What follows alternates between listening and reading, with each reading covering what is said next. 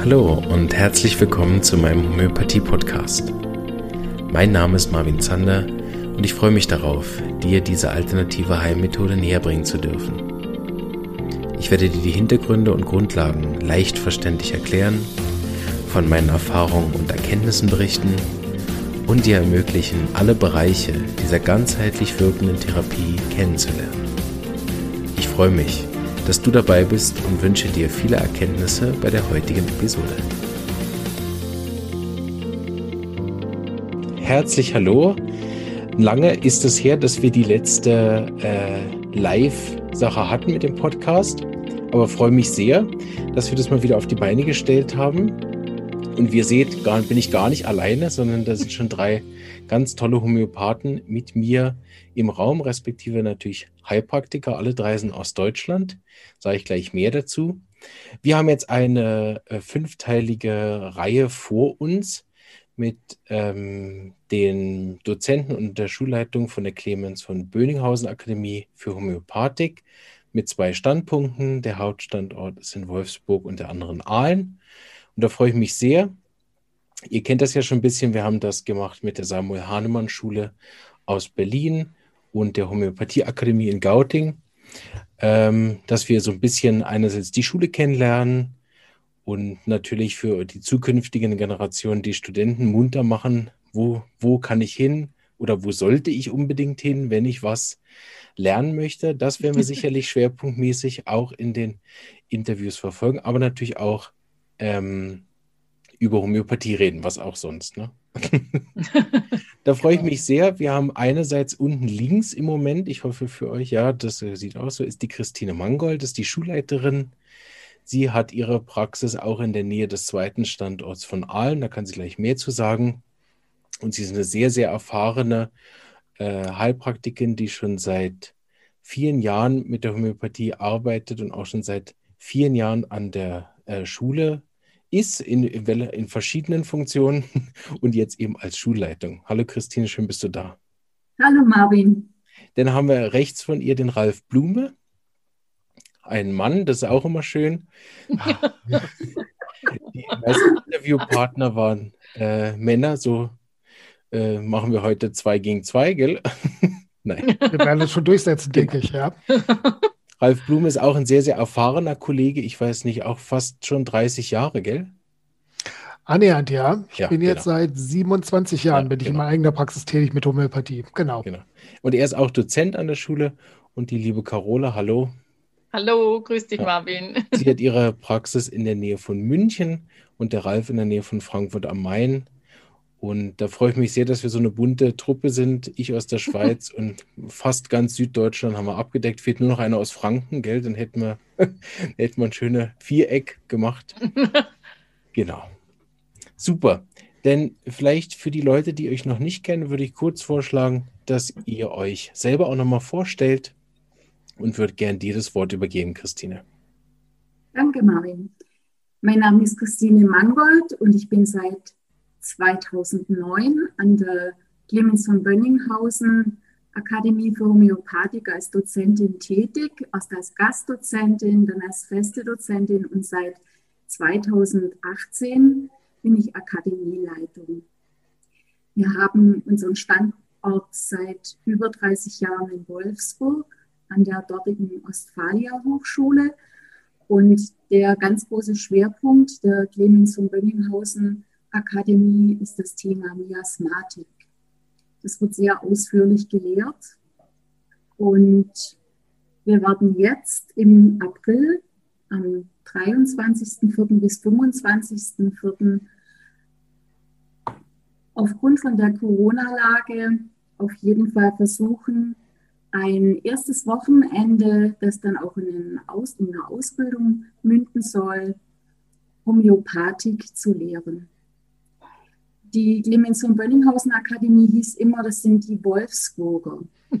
Und der letzte Kurs, der sogenannte Kurs S, der kam jetzt erstmalig in Aalen zustande. Denn ähm, ja, in Schwaben wird ja immer nachgesagt, dass sie eine gewisse, äh, sehr viel Respekt vor dem Geld ausgeben haben. Also auf Deutsch gesagt eigentlich, dass sie aus Schottland rausgeflogen sind, weil sie zu geizig waren. Das heißt, im Schwabenland ist es so, dass die Homöopathie einen sehr, sehr festen Stand hat. Und wir hatten einfach das ganz große Glück, dass ein Kurs zustande gekommen ist, hier in Aalen, mit über 20 Teilnehmern und die durften wir als Dozenten durch die drei Jahre des Studiums begleiten. Ja, Marvin, soll ich noch was zum Aufbau des Studiums sagen oder Möchtest du lieber aus meinen Kollegen das Wort erteilen? Na, ich denke, was, was glaube ich, viele interessiert, weil wir haben ja auch einige Laien dabei, die sich vielleicht dann auch gar nicht für die, für den Studiengang oder so interessieren, finde ich es immer sehr interessant, wie du zur Homöopathie gekommen bist. Ich liebe diese ah. Geschichten. Und, und sie machen immer einen guten Auftakt, dass man sich auch so ein bisschen kennenlernt. Wer ist das überhaupt? Und da finde ich es immer eine gute Geschichte, weil sie irgendwas auch Individuelles dann oft an sich hat. Ah ja, das erzähle ich gern. Also ich komme eigentlich aus der Schulmedizin. Ich war lange Jahre im Intensivbereich tätig und habe dort hauptsächlich schädelhirntraumatisierte Patienten betreut, auch sehr viele Patienten, die beatmet waren. Und es wurden damals die Hirndrucksonden gelegt, um auch messen zu können, wie der Hirndruck ansteigt. Und ich muss sagen, ich habe damals immer so für mich gedacht, wenn es doch was geben würde, was diesen Hirndruck senken könnte, ohne dass man auf die Chemie und viele Medikamente zurückgreifen könnte. Und ich weiß, dass ich während meiner Ausbildung zur Krankenpflege schon mal was über Homöopathie gehört habe und gedacht habe, aha, ja, klingt interessant. Und dann auch über die Krankheit meiner Kinder bin ich zur Homöopathie gekommen und habe mich das erste Mal homöopathisch behandeln lassen und ich habe damals unter ganz extremen Kopfschmerzen gelitten. Und für mich war so das ultimative Erlebnis, dass ich tagelang Kopfschmerzen hatte, dass ich wirklich wie durch Nebel gesehen habe. Und dass die Homöopathin mir so drei kleine Kügelchen gegeben hat und ich habe gedacht, also ganz ehrlich, die nimmt mich doch nicht ernst. Und ich habe die Kügelchen im Mund gehabt. Im Mund. Ich habe die noch nicht mal geschluckt gehabt. Und ich habe gemerkt, wie sich der Nebel lichtet. Und ich glaube, jeder, der mal schwere Kopfschmerzen hat, weiß, was das für ein Geschenk ist. Und das war für mich so eindrücklich. Manche Dinge muss man einfach erfahren. Das kann dir jemand erzählen. Aber wenn du das erfährst, ist das was völlig anderes. Ja. Und aufgrund von dieser Erfahrung habe ich mich dann auf den Weg gemacht. Mhm. Ja. Erst zu Laienseminaren und dann bin ich nach Wolfsburg gefahren. Und es war eine sehr, sehr gute Entscheidung. Ja. Schön. Vielen Dank für die Geschichte. Ich habe manchmal Patienten, die das auch nicht glauben. Ne? Den schicke ich dann äh, vielleicht, wenn ich großzügig bin, äh, zweimal fünf Globuli. Ne? Da bin ich sehr spendabel gewesen. Und die denken dann, na, das kann nicht sein. Da muss er sich geirrt haben beim Anschreiben dieses Briefchen. Ich, ich nehme jetzt jeden Tag mit der Pinzette einen raus und nehme das für wenigstens ein paar Wochen und teile mir das auf.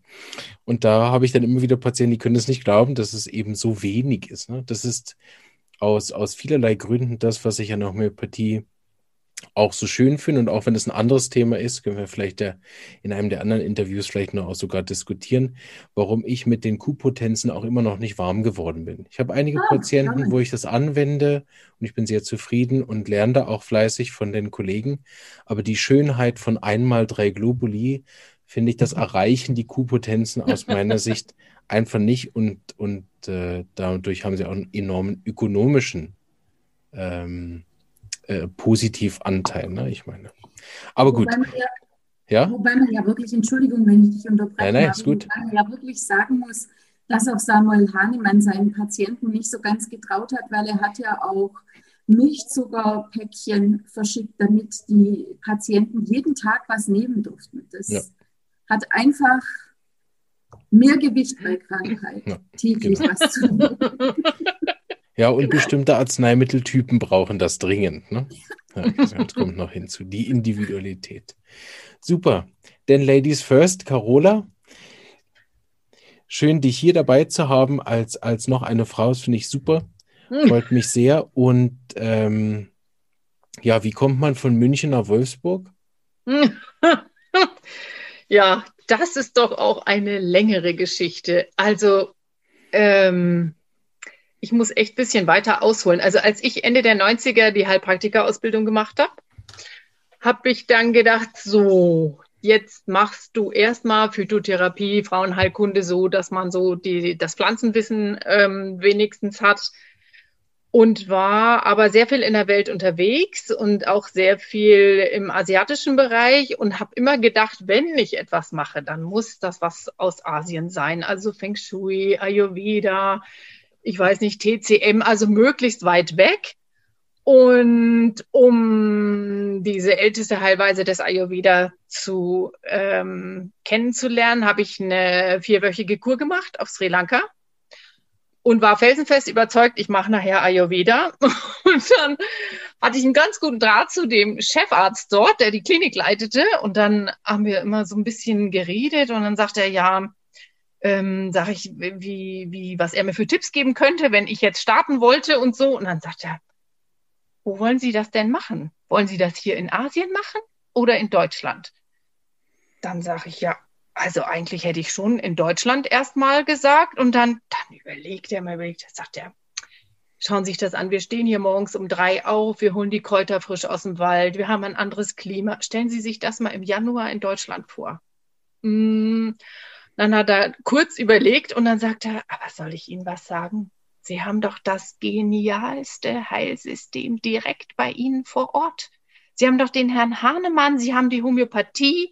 Der Mann war Deutsch, er sagte, das sind doch Ihre Wurzeln. Das ist, machen Sie doch das. Das ist für Deutschland doch passender. Und ähm, dann habe ich gedacht, ja, also, was meint der Mann? Also wieder zurück. Dann habe ich mich in einen ich glaube, das war ein Arzneimittelbild gesetzt und dann war es schon um mich geschehen. Also es war wirklich, äh, der Funke ist von dieser ersten Stunde an übergesprungen. Ähm, dann habe ich erst eine Ausbildung nach Kent gemacht, wie ja die meisten, und stellte dann in der Praxis fest, ja, das ist ganz gut und es wirkt auch in den ersten Jahren.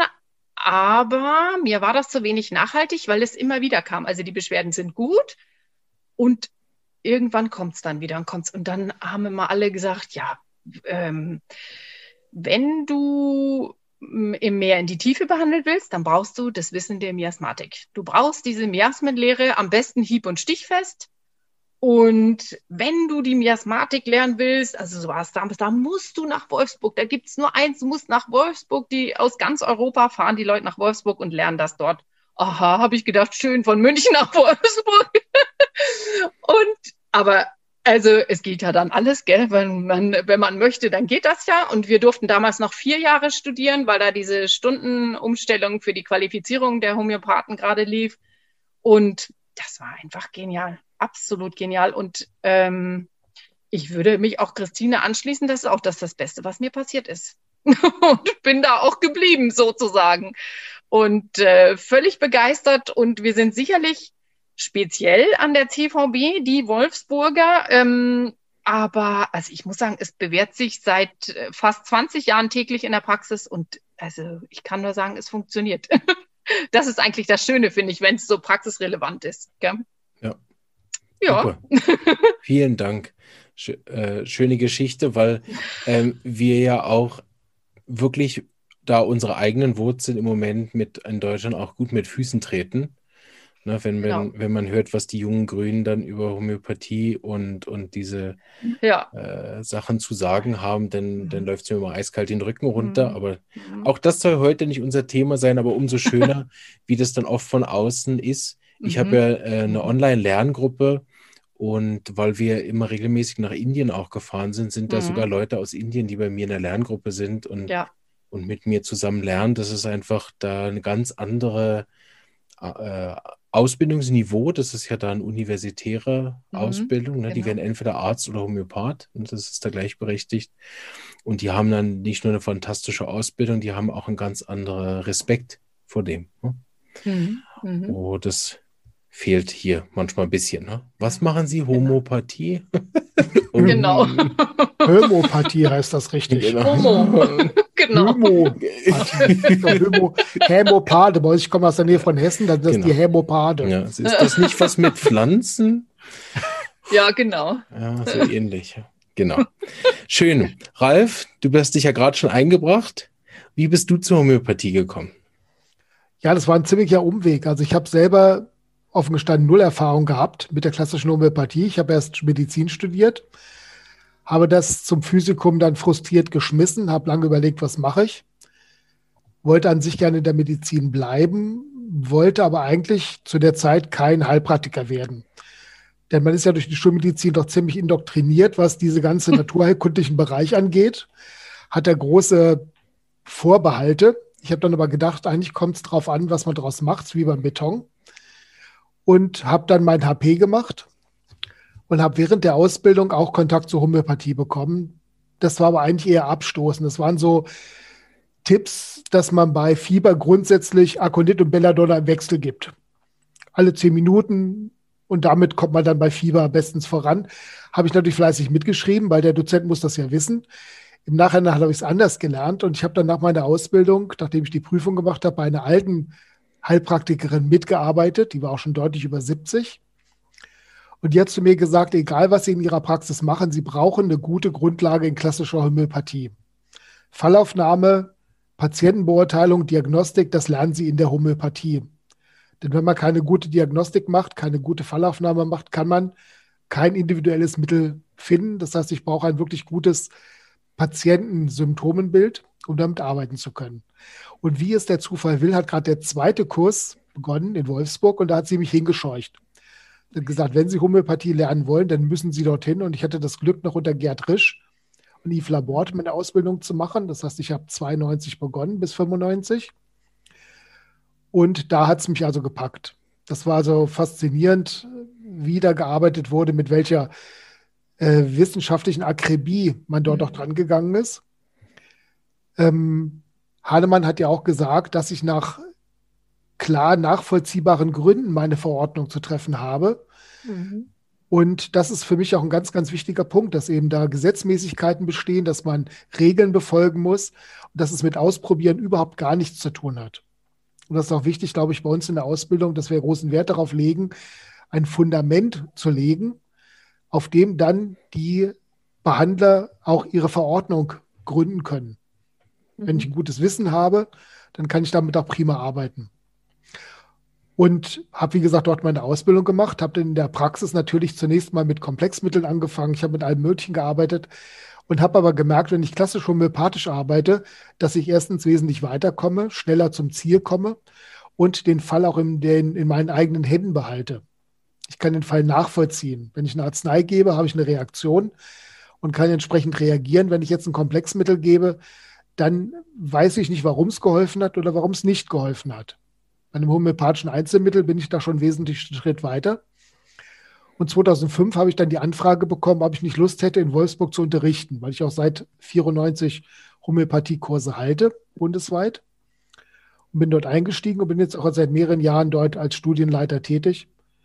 Und das ist wirklich eine faszinierende Arbeit, gerade wie gesagt, weil eben hier so gewissenhaft gearbeitet wird, so gründlich gearbeitet wird und weil die Miasmatik, die für mich absolut unverzichtbar ist für die tägliche Arbeit, da im Zentrum steht. Das finde ich unheimlich wichtig und das macht mir unheimlich viel Spaß, das auch weiterzugeben und die Faszination, den Funken, der mich selber da auch entzündet hat, weitergeben zu dürfen. Ja. Deshalb arbeite ich da so gerne. Das haben wir, habe ich bei euch dreien auch im Vorgespräch schon gemerkt und finde ich, merkt man heute auch wieder schön, dass äh, nahezu alle Geschichten von, von äh, Homöopathie, egal von wo man auskommt, haben irgendwo einen Teil von Liebe und Begeisterung in sich. Ich habe jetzt schon einige Interviews halten dürfen und das würde ich sagen, ist so der gemeinsame Nenner, den alle haben. Und auch wenn man so lange dabei bleibt, ne? Ich ja. meine, wenn man auch bei den Patienten ja oft hört, wie oft die Jobs wechseln, wie oft die äh, den, den Arbeitgeber wechseln, dann vielleicht nochmal ein neues Studium machen oder erstmal sich neu orientieren müssen und so. Das, ich höre das so selten von Homöopathen, dass die dann sagen, ach komm, jetzt nur 20 Jahren habe ich es gesehen. Jetzt war ich was Neues. Also habe ich noch nie, also das, das Interview fehlt mir noch, oder? Ähm, wo man sagt, jetzt habe ich es irgendwie auch gesehen. Ne? Äh, das finde ich sehr schön, das auch von euch zu hören. Ich stelle immer auch gerne Frage, die gebe ich so ein bisschen in den Raum. Vielleicht hat einer von euch Lust darauf zu antworten. Für mich war das ja, als ich den Podcast gestartet habe, sehr speziell, weil in der Schweiz ist die Homöopathie auch nochmal ein bisschen besser anerkannt. So würde ich sagen, auch im Volk. So, wir haben ein bisschen weniger öffentlich auftretende Kritiker. Ich meine, Frau Grams war ja inzwischen auch in der Schweiz aber äh, es findet hier nicht so Anklang, diese, diese grobe Kultur ist nicht so schweizerisch oder die machen das mehr hintenrum, wenn sie was gegen Homöopathie machen, so hört man nicht so viel davon. Ähm, aber was ich immer erstaunt war, ist, wie, wie, wie die Diskrepanz ist zwischen dem, was ich in der Praxis erlebe, also wie gut es hilft, und dem, wie stark gegen die Homöopathie als unwirksam von außen getitelt wird, dass ich, wo ich oftmals denke, ja, also das bringe ich nicht zusammen. Ne? Wie, wie kann es sein, dass wir in der Praxis so viele Erfolge haben und das außen gar nicht wahrgenommen wird in einem größeren Rahmen? Ja, vielleicht denke, mag da jemand drauf antworten von euch. Sehr gerne. Also ich denke, dass das ja, die Wahrnehmung. Gut, wir können alle drankommen. ist gut. Ich fange an. Entschuldigung, ja. Christine. Ich bin jetzt reingegrätscht, weil das auch so ein ganz wichtiger Punkt für mich ist irgendwo. Mhm. Ähm, ich denke, dass die Wahrnehmung bei denen, insbesondere bei denen, die mit Homöopathie arbeiten, riesengroß ist. Die Akzeptanz ist eigentlich riesengroß. Es gibt, denke ich, einige wenige, die querschießen. Und der Grund, denke ich, für das Querschießen liegt schlichtweg darin, dass die Homöopathie funktioniert. Wenn die Homöopathie nicht funktionieren würde, wenn das wirklich nur Blödsinn ist, reine Einbildung, dann würden die sagen, lass die Doofen doch machen, das betrifft uns gar nicht. Aber die Homöopathie funktioniert und sie funktioniert sehr gut und sehr nachhaltig und man kommt auch an sehr, zum Teil sehr schwerwiegende chronische Krankheitsbilder gut dran. Genau. In vielen Fällen mit Unterstützung der Schulmedizin, was ja auch gut ist und was auch notwendig ist. Aber gerade in sehr schweren Krankheitsfällen auch unterstützend. Und das, glaube ich, ist das Problem, dass wir damit eine massive Konkurrenz zur etablierten Schulmedizin sind. Und zwar leider eine sehr erfolgreiche. Und da muss man halt querschießen. Das heißt, das muss man kaputt reden, das muss man wegschaffen. Und ich glaube, darin liegt das Hauptproblem, mit dem wir zu kämpfen haben. Ich glaube, dass viele, die, die Akzeptanz der Homöopathie bei vielen, vielen Menschen sehr, sehr groß ist. Mhm. Mhm. Super, danke, also, Christine. Ich habe ein bisschen eine andere Erfahrung gemacht, allerdings eine sehr gute. Also ich bin hier in Aalen auch in einem Kollegenarbeitskreis organisiert und wir haben äh, Homöopathietage organisiert in der Stadthalle in Aalen und wir haben unter anderem auch eine Zusammenarbeit mit der Aalener Frauenklinik und haben einen Tag der Frauengesundheit vor ein paar Jahren schon organisiert und der Chefarzt war da sehr offen. Er hat ganz klar gesagt, ich weiß nicht, was Homöopathie ist. Ich weiß nicht, wie es funktioniert, aber ich weiß, dass meine Patienten vor allem während Chemotherapie und Bestrahlung Begleitung suchen. Und wenn ich die Therapeuten kenne und mich mit denen vernetzen kann und da Vertrauen habe, habe ich da überhaupt kein Problem mit der Zusammenarbeit. Und an diesem Tag der Frauengesundheit hat er gefragt, wie viele von den Teilnehmern, die chronisch krank sind, Alternativmedizin wählen.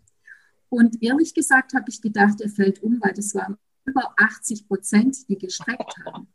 Und damals Wahnsinn. hat er gesagt, wenn das so viele Patienten sind, dann ist es doch für beide Seiten viel besser, wenn man Bescheid weiß. Also wenn der Arzt weiß, ja, da ist noch eine Homöopathin, die begleitet meine Patientin, und das ist dann so weit inzwischen, dass die Befunde automatisch an, den Behandel, an die behandelnde Homöopathin geschickt werden. Und das ist für die Patienten, hauptsächlich für die Brustkrebspatientinnen, eine ganz tolle Erleichterung, ja, offen aussprechen super. zu können. Ich gehe zu einer Homöopathin und ich habe dieses oder jenes Mittel. Und Sie können meine Homöopathin anrufen oder die ruft Sie an. Ich habe auch Kinderärzte, die Patienten schicken, auch Allgemeinmediziner, die Patienten schicken. Ich muss sagen, ich glaube, ganz wichtig ist, dass man die Tür in solchen Gesprächen immer offen hält. Mhm. Mhm. Das finde ich. Das ist meine Erfahrung. Super. Mhm. Ich mache einen kurzen Einschub, Carola, sonst du darfst auch gerne was sagen. Aber wir mhm. haben einige Zuschauer ja auch inzwischen mhm. gehabt. Mhm. oder haben sie, das zeigt das immer nicht so ganz an, wie viel es dann mhm. sind. Aber wann immer ihr mögt, dürft ihr sehr gerne Kommentare und auch Fragen stellen. Die, bringen, die lese ich dann mit und wenn sie gerade passen, dann werden wir sie in dem oder in den einen der Interviews dann beantworten. Das nur kurz zwischendurch an unsere Zuschauer. Carola, wenn du noch was hinzufügen möchtest zu dem spannenden Thema? Ähm, es gibt aber auch die Negativseite, also die, was mir sehr nicht übermäßig oft, aber häufiger erzählt wird von Patienten, dass die sagen, äh, wenn sie dann sagen, nehmen wir mal an, jemand ist chronisch krank und es läuft wunderbar mit der antimiasmatischen Kur und die Beschwerden werden besser und besser. Und irgendwann ähm, fasst er sich ans Herz und sagt dann doch seinem Internisten, ne, warum die Werte jetzt vielleicht so gut geworden sind dann habe ich das auch schon erlebt, dass mir die Patienten berichten, so, der Mann hat sich umgedreht. Was machen Sie? Sie sind beim Homöopathen.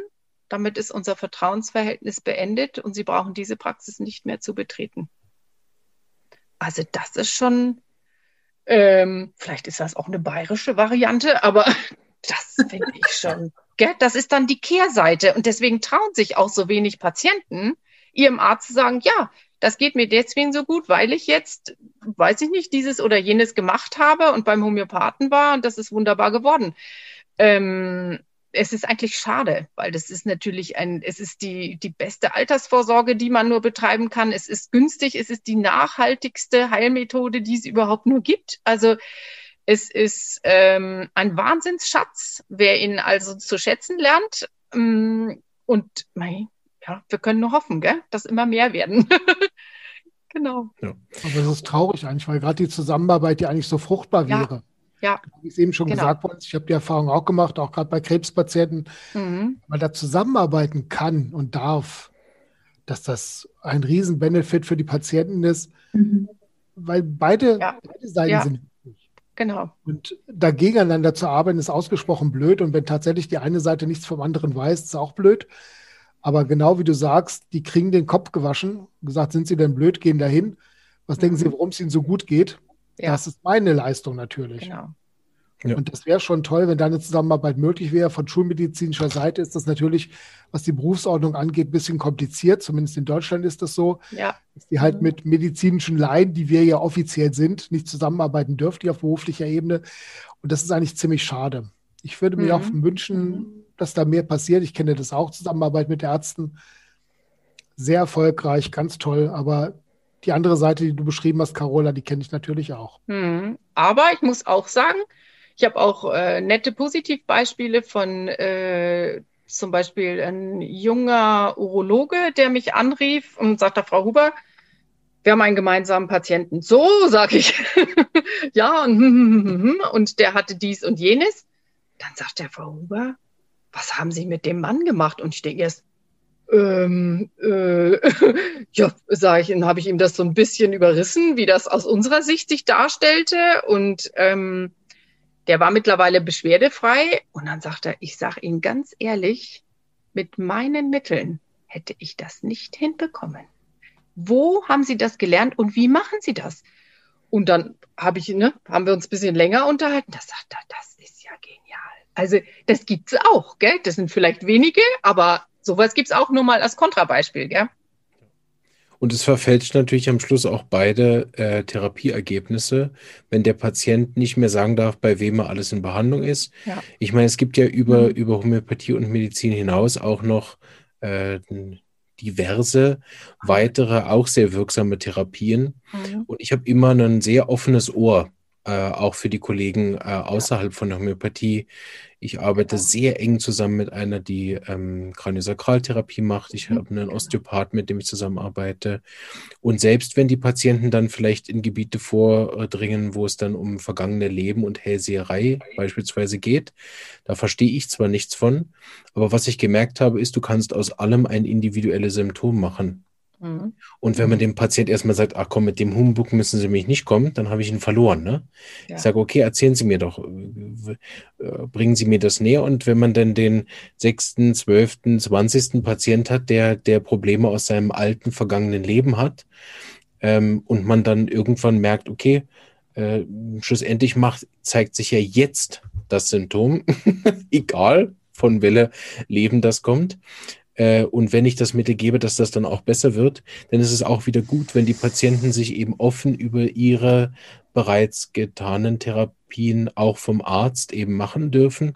Mhm. Und da sehe ich es eben manchmal auch andersrum, dass Leute bei Homöopathen waren. Das ist jetzt vielleicht ein Schweizer Phänomen, weiß ich, ob es in Deutschland auch gibt, wo, wo sie sich dann bei mir oft gar nicht trauen zu sagen, dass sie auch ab und zu zum richtigen Arzt gehen. wo ich das super. Genau. Bringen Sie mir die Laborberichte, den Austrittsbericht, sagen Sie mir, welcher Arzt das ist. Ich rufe den an, dann kriegen wir da vielleicht eine genau. Zusammenarbeit hin. Die sind immer ganz froh. Ja, und ich habe auch dann geimpft, sage ich, gar kein Problem. Sie können auch gern weiter impfen, wenn Sie das möchten, solange äh, Ihnen das gut tut und so weiter. Also die, diese freundliche, liberale Haltung mit einer, mit einer Offenheit für Gemeinschaft Gemeinsamkeit, ja. das schätzen die Patienten enorm. Ansonsten mhm. hat man nämlich das in beider Seiten, oder? Dass die Ärzte äh, eine Heilung erfahren und denken, das kommt von ihrer Therapie, weil der Patient es nicht gesagt hat. Oder andersrum, dass ich denke, yes, bestes Mittel, super, oder? Und äh, dabei war der beim Osteopathen und der hatte einen Rückenschmerz äh, gemacht, ne? O genau. Oder, oder unterstützt und so. Also es ist auch wichtig, dass die Patienten sich trauen, offen zu sein, damit wir auch nicht denken, äh, oder Mittel wechseln, weil und so weiter. Ne? Also, ja. ja ne? Die ganzen mhm. Fehler, die dann da passieren können. Mhm. Ich leite mal über, deshalb ist es so wichtig, dass wir wunderbare Nachwuchsarbeit haben. Ja. ja. Und äh, gebe dann nochmal zurück an, an die Christine gern äh, oder auch die anderen, aber erstmal die Christine. Ähm, was ist denn nochmal auf den Punkt gebracht? Wir haben ja jetzt schon gehört, die Miasmatik ist sicherlich ein Schwerpunkt, aber was wäre aus deiner Sicht der Grund, ähm, wenn ich mich mit Homöopathie in irgendeiner Form beschäftigen will, weiterbilden will, arbeiten möchte, warum darf ich nach Wolfsburg respektive Aalen gehen? Naja, ganz einfach, Marvin, das sind die besten Dozenten. das kann nicht sein, weil ich unterrichte an der SWI. also, ich glaube, ähm, dass die, dass die Clemens- Bönninghausen Akademie einfach als ganz besonderes, ähm, als ganz besondere Basis diese Miasmatik hat. Und das Studium ist ja aufgebaut, im ersten Jahr die akuten Krankheiten, dann fängt man mit den chronischen Krankheiten an und mit den unterschiedlichen Miasmen.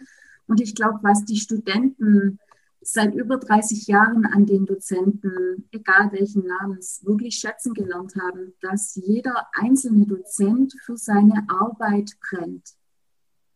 Dass jeder einzelne Dozent auch bereit ist, über den Unterricht hinaus Studenten, die interessiert sind, Hilfe und Stütze zu geben. Sei es, wenn es um Literatur geht, sei es, wenn es Fragen gibt, wenn Unterrichtsstoff nicht verstanden worden ist.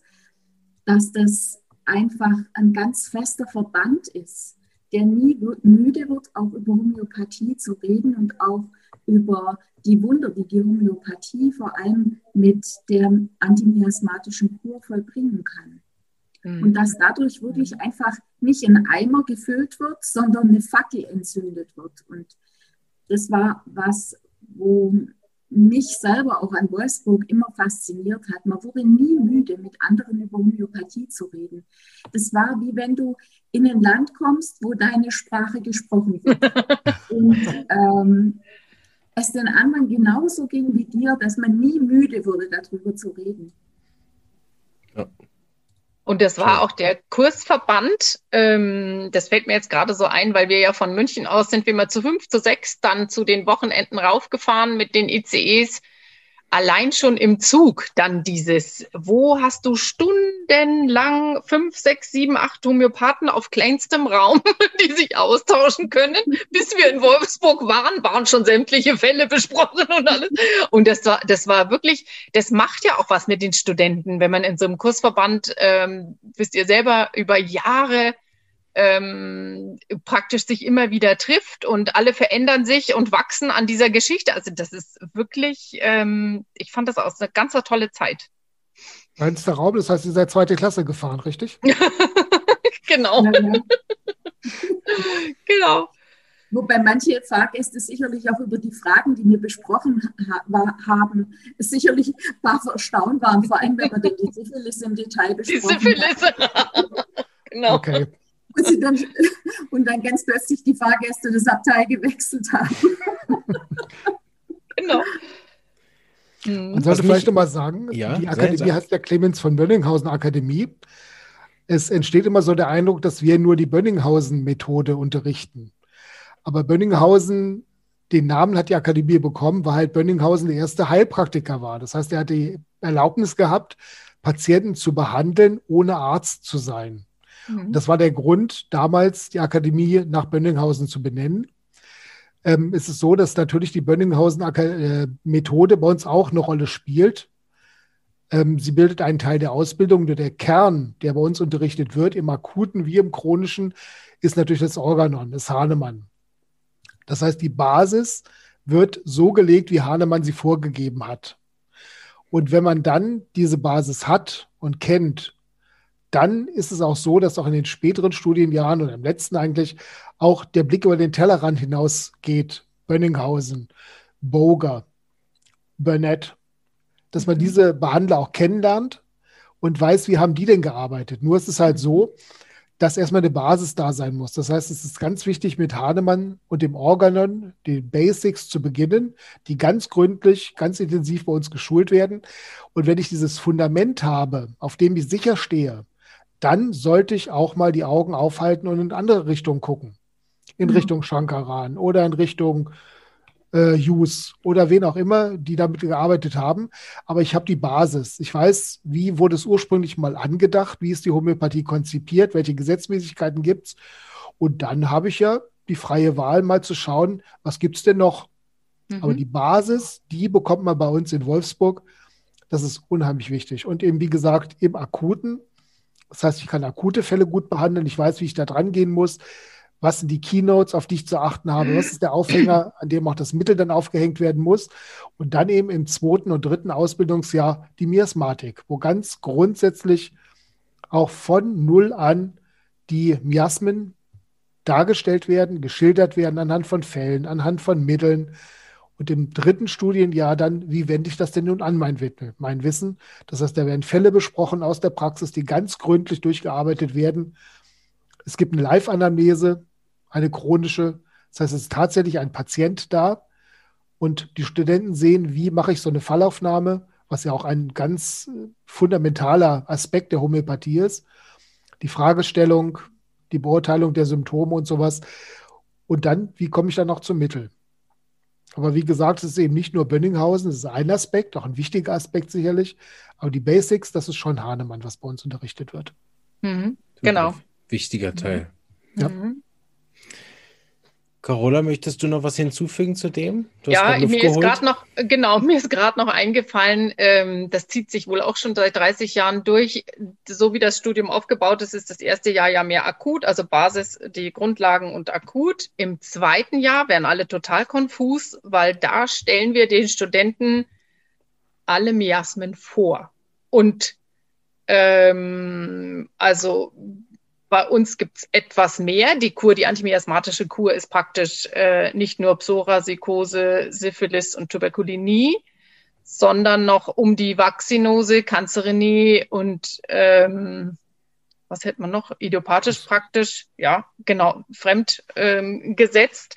Und dieses zweite Jahr ist für die Studenten ganz furchtbar, weil alle kon und äh, sehen den Wald vor lauter Bäumen nicht. Und dann kommt das dritte Jahr, wo sich dieser ganze Wald aber lichtet und letztendlich, wenn man da mal durch ist, das wird ja dir wahrscheinlich genauso gegangen ist, wenn man da mal durch ist und sich der Wald wieder lichtet, ist die Strategie und diese klare Methodik, die dann dahinter steckt, viel einfacher. Das heißt, das Arbeiten ist viel einfacher, sicherer und wesentlich erfolgreicher, weil man praktisch ja zusätzliche Kause hat durch die hereditären Miasmen, die vielleicht der Patient mitbringt und wo man vielleicht eigentlich hin muss. Und ähm, das macht es streckenweise immer ganz kompliziert, das zweite Jahr und im dritten dann so, oh, jetzt kommen die schweren Pathologien, genau. Und dann haben sie das alles im Hinterstübchen und dann wird das alles gefestigt, sodass die wirklich sicher sind, auch bei schwersten chronischen Krankheiten. Okay. Also ich bin ja auch ein Riesenfan von dem Miasmen. Meine Studenten können davon Lied singen. Ähm, und auch in, in, den, in der Lerngruppe gerade mache ich immer so einen kleinen Vortrag vorneweg. Da gehe ich das ganze Jahr durch die Miasmen durch, immer so einen äh, speziellen Teil. Das ist natürlich für, für ausgebildete Therapeuten, nicht für Laien gedacht. Mhm. Ähm, und ich, ich versuche immer herauszufinden, wenn ich auch so mit anderen spreche, ich habe ja mit dem Stefan Reis zum Beispiel auch schon gesprochen, äh, der gar nicht zählt von, von dem Miasmen. Um, und ich mir immer vorstelle, wie, wie die arbeiten. Also ich, ich kann mir das gar nicht vorstellen, wie die Fälle über lange Jahre irgendwie den roten Faden behalten Stimmt. können, wenn, wenn mir nicht klar ist, okay, wenn ich ein psychotisches äh, Symptom verbessere und da kommt ein psorisches, was das nachher heißt, oder? Und, und muss ich das jetzt behandeln oder nicht? Ne? So, oh, mhm. Genau. Also ich bin, bin ein Riesenfan von Miasmen und sie, weil sie auch überschaubar sind. Ich meine, jetzt arbeitet ihr mit sechs, wir arbeiten halt mit vier. Ähm, aber es sind halt nicht 2600. Ne? Also, ja. wenn man versuchen soll, über die Mittel einen Überblick zu halten, ist ja selbst mit den großen Repertorien und auch den Computerprogrammen hat man ja keine Chance. Mhm. So, aber mit den Miasmen hat man halt auch einen Überblick. Also irgendwie, man auch, also was ich inzwischen bin ich so fit in meinen Miasmen jetzt, dass selbst wenn neue Mittel kommen, ich die einteilen kann in die Miasmatik, mhm. wodurch ich auch ein Gefühl dafür kriege, wie tief wirken die wohl, wo wirken die wohl ähm, und so weiter. Ne? Also all, all, wenn ich die Prüfungen lese und so. Also ich finde es ein großartiges Tool und äh, finde es super, dass ihr das macht. Dann, toll. Es ist ja auch andersrum so, dass du über die Arzneimittelbilder auch die miasmatische Zuordnung machen kannst. Genau. Also du genau. dann auch weißt, wenn ein Mittelspeicherfluss hat und eine geschwollene Zunge, dass das Richtung Syphilie gehen genau. wird oder wenn Warzen enthalten sind, dass das eben Richtung Psychose geht. Genau. Und ich finde auch wichtig, du kannst auch medizinischen besseren Eindruck machen. Ne? Ich habe jetzt ja, gerade einen Akutfall, ja. wo mhm. am, am äh, Freitag angerufen hat und sie hatte ein bisschen Halsweh und äh, sonst nichts. Kein Fieber, nichts. Ne? Und heute hat sie mich angerufen, das Mittel hat super geholfen, aber sie hat jetzt Lymphknotenschwellung und sie, die Milz tut ihr weh. Wo ich sofort weiß, okay, mhm. äh, jetzt gehst du erstmal zum Arzt, weil sie ist auch, ich, weil sie ist im Moment in den Ferien, ich kann sie nicht sehen und dann weiß ich sofort, okay, mit den Symptomen muss irgendjemand mal draufschauen jetzt erstmal, dass wir eine gute Diagnostik haben, was hat sie überhaupt. Aber mhm. ich weiß jetzt schon vom miasmatischen her, okay, rein psychisch ist es also nicht. Mhm. Und äh, das ist jetzt kein Fall, den ich mal schnell irgendwo am Telefon behandle. Also über die Miasmen habe ich auch sofort ein, wie so ein, oh oh, nicht gut, äh, das braucht jetzt irgendwie, ne, und das braucht eine Nachbehandlung, das braucht ein Konstitutionsmittel mhm. zum Abschluss oder ein Miasmat. Mhm. Also ich, ich, weiß ja jetzt schon, was jetzt alles noch passiert mit dem Fall. Ne? Mhm. Ja, also ich finde das eins der, eins der großartigsten Tools, die Hannemann uns damit gegeben hat. Mhm. Stimmt, ja. Ja, stimmt. Und ihr habt ja auch wirklich eine großartige Geschichte. Ich habe gelesen, über 1000 Absolventen dürfen mhm. da äh, mit dem Jasmin äh, in die Welt, sind in die Welt geschickt worden. Se seit wie lange bist du jetzt ähm, Schulleiterin, Christine? Seit 2018, ja. seit April 2018 ich würde gerne auf die Sachen vielleicht von euch dreien noch eingehen. Ansonsten könnt ihr auch mich noch auf ein anderes Thema bringen. Aber was mich immer interessiert ist, eins ist, wie kommt man zur Homöopathie? Das ist ja schon mal eine Sache so. Das haben wir geklärt. Aber das zweite ist, wieso wird man Dozent? So, ich werde das anderen auch noch beibringen. Warum nicht in der Praxis sitzen und einen Haufen Geld verdienen, wie wir ja das angeblich immer von den Skeptikern ja, ja, vorgeworfen ja, werden? Sind wir alle steinreich? Ich weiß nicht, wie es euch so Bei mir läuft es noch nicht so mit dem Steinreich, aber ich arbeite dran. ähm, warum nicht in der Praxis sitzen, es gemütlich haben? Warum? Und dann noch einen Schritt weiter in der Schulleitung. Ne, warum sich zusätzlich so viel Verantwortung äh, geben? Weil das so Spaß macht. Fragst du das jetzt gerade mich, warum ich mir so viel Verantwortung aufhalte? Also ich muss wirklich sagen, dass das für mich eine ganz große Ehre ist. Und das meine ich ganz ehrlich so. Ich, ich bin als Student, ich habe wirklich gebrannt. Ich habe mich auf jede Unterrichtsstunde gefreut und äh, auch in Erinnerung an meine Lehrer, die ich sehr bewundert habe, den Dr. Mettler, die Maria Schuller. Und jetzt den Hut aufzuhaben, ich finde, das ist eine ganz große Ehre. Und ich finde, Unterrichten ist was ganz Wundervolles. Wir haben tolle Studenten, die manchmal auch keine Lust haben, so das kommt vor, aber die im Großen und Ganzen wirklich begeistert sind von dem Thema, die sich mitreißen lassen von unserer Begeisterung. Und es gibt doch nichts Schöneres, wie Wissen weiterzugeben, weil das wird ja nicht weniger, das wird ja mehr. Und wir brauchen die Homöopathie, gerade in der heutigen Zeit. Ob das jetzt äh, Corona ist, die Folgeerkrankungen von Corona oder ob das die psychischen Probleme sind, die jetzt Corona mit sich bringt, da ist Homöopathie einfach unglaublich. Eine unglaublich sanfte Heilmethode. Und natürlich ist es so, dass ein Homöopath viel lesen muss. Aber ich muss sagen, äh, ein Homöopath ist auch ein Therapeut, der von seinen Patienten sehr viel positive Rückmeldung bekommt. Und es ist so, dass einige meiner Patienten inzwischen selber eine homöopathische Praxis haben. Also was gibt es Schöneres? Ja. Gut, gell? Mhm. Oder Ralf? ja, ja, das ist vollkommen richtig. Also bei mir ging das so los, dass ich halt, wie gesagt, meine Ausbildung in Wolfsburg gemacht habe und bin dann von meinem Landesverband in Hessen, von dem, bei dem ich die Ausbildung gemacht habe, gefragt worden von einigen Leuten, sag mal, du machst du da die Ausbildung in Wolfsburg? Wir können jetzt zeitlich nicht hinfahren. Kannst du uns da nicht ein bisschen was weitergeben? Und da war ich, glaube ich, mit meiner Ausbildung noch gar nicht ganz fertig. Habe ich gesagt, okay, gut, treffen wir uns mal. Und Bobs hatte ich da 20 Leute sitzen, die das gerne hören wollten. Und dann musste ich sehen, wie ich da die Stunden fülle. Und so bin ich reingewachsen. Und dann wird man irgendwann ins kalte Wasser geschubst und dann schwimmt man halt und los geht's. Ich bin auch gefragt worden, ob ich nicht in Karlsruhe beim Deutschen Heilpraktikerkongress einen Homöopathie-Vortrag halten möchte habe ich gesagt, Gottes Willen, da gehe ich doch niemals hin. Da sitzen ein paar hundert Leute. Da war in Karlsruhe ja noch richtig viel los zu der mhm. Zeit. Das war so Mitte der 90er. Und ich habe aber gesagt, okay, probier's. Mehr als auf die Nase fallen kannst du nicht. Und das lief bombig. Und man muss tatsächlich einfach ins kalte Wasser springen und diese Erfahrungen, die man hat und diese auch tollen Erfahrungen mit der klassischen Homöopathie, das muss man einfach weitergeben und muss, wie Christine schon sagt, das Feuer entfachen. Und man merkt ja auch, dass ganz viele der Schulen, die es auch momentan in Deutschland gibt, geleitet werden von Absolventen der CVB. Ähm, es sind auch Schulen, die zum Teil viel bekannter sind als wir, aus welchem Grund auch immer, ob wir, wir, obwohl wir eigentlich so die Alma Mater dieser Leute sind. Aber sehr viele der Leute, die jetzt eigene Schulen haben, haben eben tatsächlich ihre Grundlagen, ihre Basics bei uns gelernt. Und das ist doch toll, dass es dann auch weitergegeben wird. Das heißt, ähm, es streut. Diese über 1000 Leute, die bei uns Ausbildung gemacht haben, haben zum allergrößten Teil sehr erfolgreiche Praxen, die auch laufen, weil sie eben was können. Und mhm. das ist doch ganz große Klasse.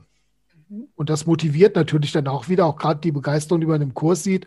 Auch wie die Christine sagt, dass da nur ein Anruf kommt, da kommt eine Mail. Also passen Sie mal auf, Herr Blume, ich habe da einen Fall, ähm, mit denen der Problematik, ich stehe da irgendwie wieder Ochs vom Berg, was mache ich denn? Und manchmal ist es einfach nur eine Idee, ja. die halt, die man wirklich in dem Moment nicht sieht. Und dann sagt man, ja, haben sie mal das und das Mittel gedacht? Ah ja, klar, logisch. Natürlich, muss es ja sein. und dieser Austausch ist eben auch wahnsinnig wichtig, dass wir da im Kontakt sind, auch wir unter uns Dozenten mal. Da kommt auch mal ein Anruf, hast du eine Idee? Ich habe den den Fall. Und man lernt, das ist das Tolle an der Homöopathie, dass man nie fertig ist. Nie. Man hat immer wieder neue Aspekte. Man kriegt irgendein Buch in die Hand und sagt, boah, ist das toll. Auch wie du schon gesagt hast, Marvin, gerade aus Indien, wo auch ganz viele innovative Dinge mit der Homöopathie passieren, einfach weil die viel, viel mehr Erfahrung, viel mehr Praxis haben, viel mehr Patienten haben und die eben auch so schwere Krankheitsbilder wie AIDS und so weiter sehr erfolgreich mit Homöopathie arbeiten.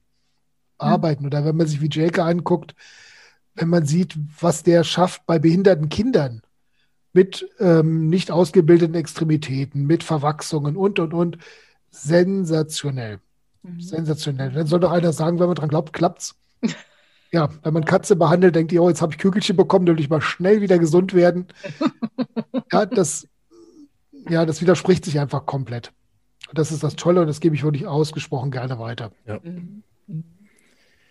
Und so es macht da, Spaß. Ja, mhm. genau, ist da wieder die Freude und Liebe im Zentrum. Ja. Mhm. Ähm, du hast es vorhin erwähnt, Christine. Wir haben ja eine spezielle Situation auf der Welt, auf die wir auch, äh, also auch unsere Schule, aber auch eure ja in irgendeiner Form reagieren darf. Möchte. Ich weiß, wir haben im Vorgespräch darüber gesprochen, dass Sie glücklicherweise den Ausbildungsgang äh, noch zu Ende bringen konntet, den, den letzten ja. Offline, ne, mit, mit viel Aufwand und einer riesigen Tonhalle. Aber ihr habt, äh, und darauf will ich, äh, darauf will ich eigentlich vor allen Dingen hinaus, ihr habt ja auch wirklich äh, jetzt schnell reagiert und bestimmte Module oder ich glaube sogar einen Teil der Ausbildung auch online äh, jetzt gestellt. Wer mag darüber sprechen von euch? Also ich glaube, da sollte ich was dazu sagen, oder Ralf? Was meinst du? Ja, vollkommen richtig. Mach mal bitte. Mhm. Also es ist so, dass wir schon letztes Jahr im März angefangen haben, über EduDip online Weiterbildungen anzubieten. Zum einen, weil ja der Lockdown war, zum anderen, weil unser Anliegen eben war, den, das Studienjahr fertig zu bringen. Und im Moment ist es so, dass wir auch die Fachfortbildungen online anbieten, dass wir da jetzt schon einige sehr gute Erfahrungen gesammelt haben, auch zufriedene Teilnehmer Feedbacks bekommen haben und dass wir jetzt gesagt haben, okay, also wir möchten gerne ähm, eine weitere Ausbildung anbieten in Homöopathik und möchten jetzt im April mit dem ersten Wochenende beginnen. Und unser Anliegen ist es, dass wir zwar Online-Unterricht haben, aber sobald es möglich ist, auch immer wieder Präsenzzeiten haben, weil wir einfach auch sagen, das ist das erste Netzwerk, das die Schüler in der Homöopathie bilden können. Deswegen ist es einfach auch wichtig, sich kennenzulernen. Und wir müssen jetzt natürlich noch abwarten, wie das in Deutschland auch gehandhabt wird mit den Maßnahmen, mit den Öffnungszeiten. Fakt ist, wir werden an dem Wochenende 23.04. bis 25.04. mit dem ersten Unterrichtswochenende starten. Und wir würden uns wünschen, dass wir wirklich für weitere Homöopathen den Weg ebnen können dass die Homöopathie in Deutschland trotz aller Kritik, der sie gerade ausgesetzt ist, überlebt und weiter besteht und vielleicht sogar ein Aufschwung kommt. Ja. So langsam sickert es ja auch durch, dass auch die Covid-Folgeerkrankungen der Homöopathie sehr gut zugänglich sind.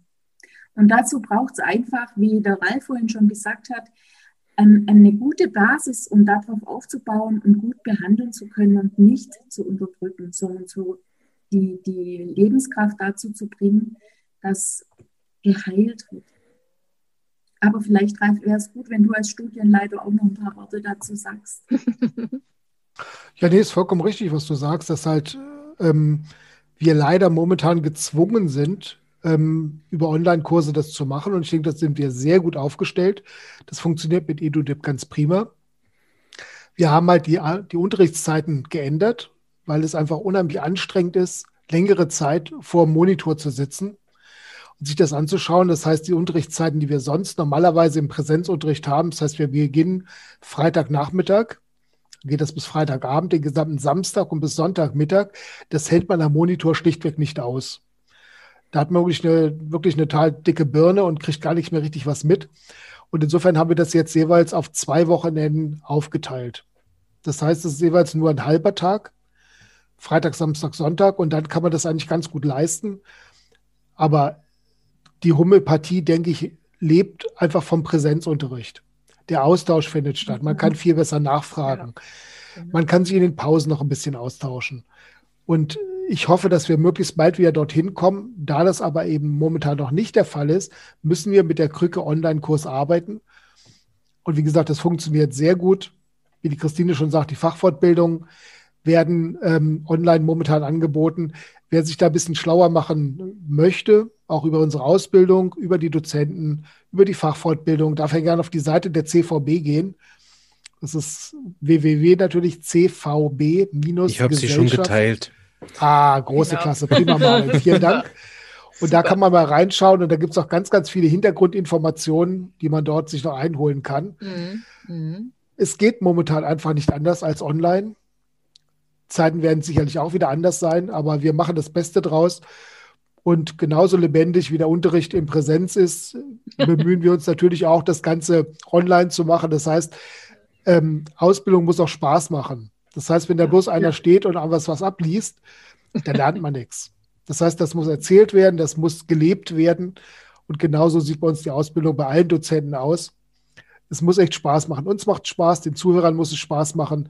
Und dann kommt auch was rüber, wenn das locker vermittelt wird. Und darum bemühen wir uns auch online, was nicht immer ganz einfach ist zugegeben. auch für uns Dozenten natürlich. Genau. Und natürlich, wenn jemand Fragen hat, dann ähm, findet er auf der Website natürlich auch die Ansprechpartner, also ein, ein Ralf Blume als Studienleiter oder mich als Akademieleitung, wenn einfach Fragen anstehen zu dem Wochenende, zu der Ausbildung, dann kann man uns gerne auch anrufen. Einfach melden per Mail oder Telefon, überhaupt kein ja, genau. Thema. Sehr gerne. Mhm. Mhm. Super, vielen Dank. Ich würde gern, wenn äh, ihr nicht noch was habt, gerne noch ein, ein Thema aufgreifen, was so ein bisschen aktuell ist im, im Podcast, nämlich diese, wie wir als Homöopathen auch mehr als Gemeinschaft wieder auftreten können, oder?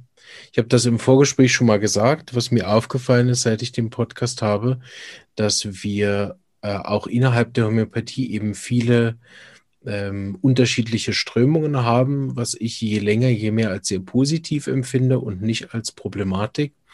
Ich aber merke, dass wir äh, da nicht als, als Einheit auftreten, ne? Äh, sondern irgendwie als, äh, also ich viel auch gehört habe, ja, also den darfst du nicht ins, in den Podcast nehmen, weil sonst kannst du den nicht mehr einladen und sonst kommt der nicht mehr. Und wenn du über das redest, dann hören die nicht mehr zu. Ähm, ja. So, ich, ich würde es gerne deswegen aufgreifen, weil du, Ralf, hast vorhin das nämlich schon gesagt, dass im vierten Jahr bei euch diese, wir gucken jetzt noch, was machen die anderen.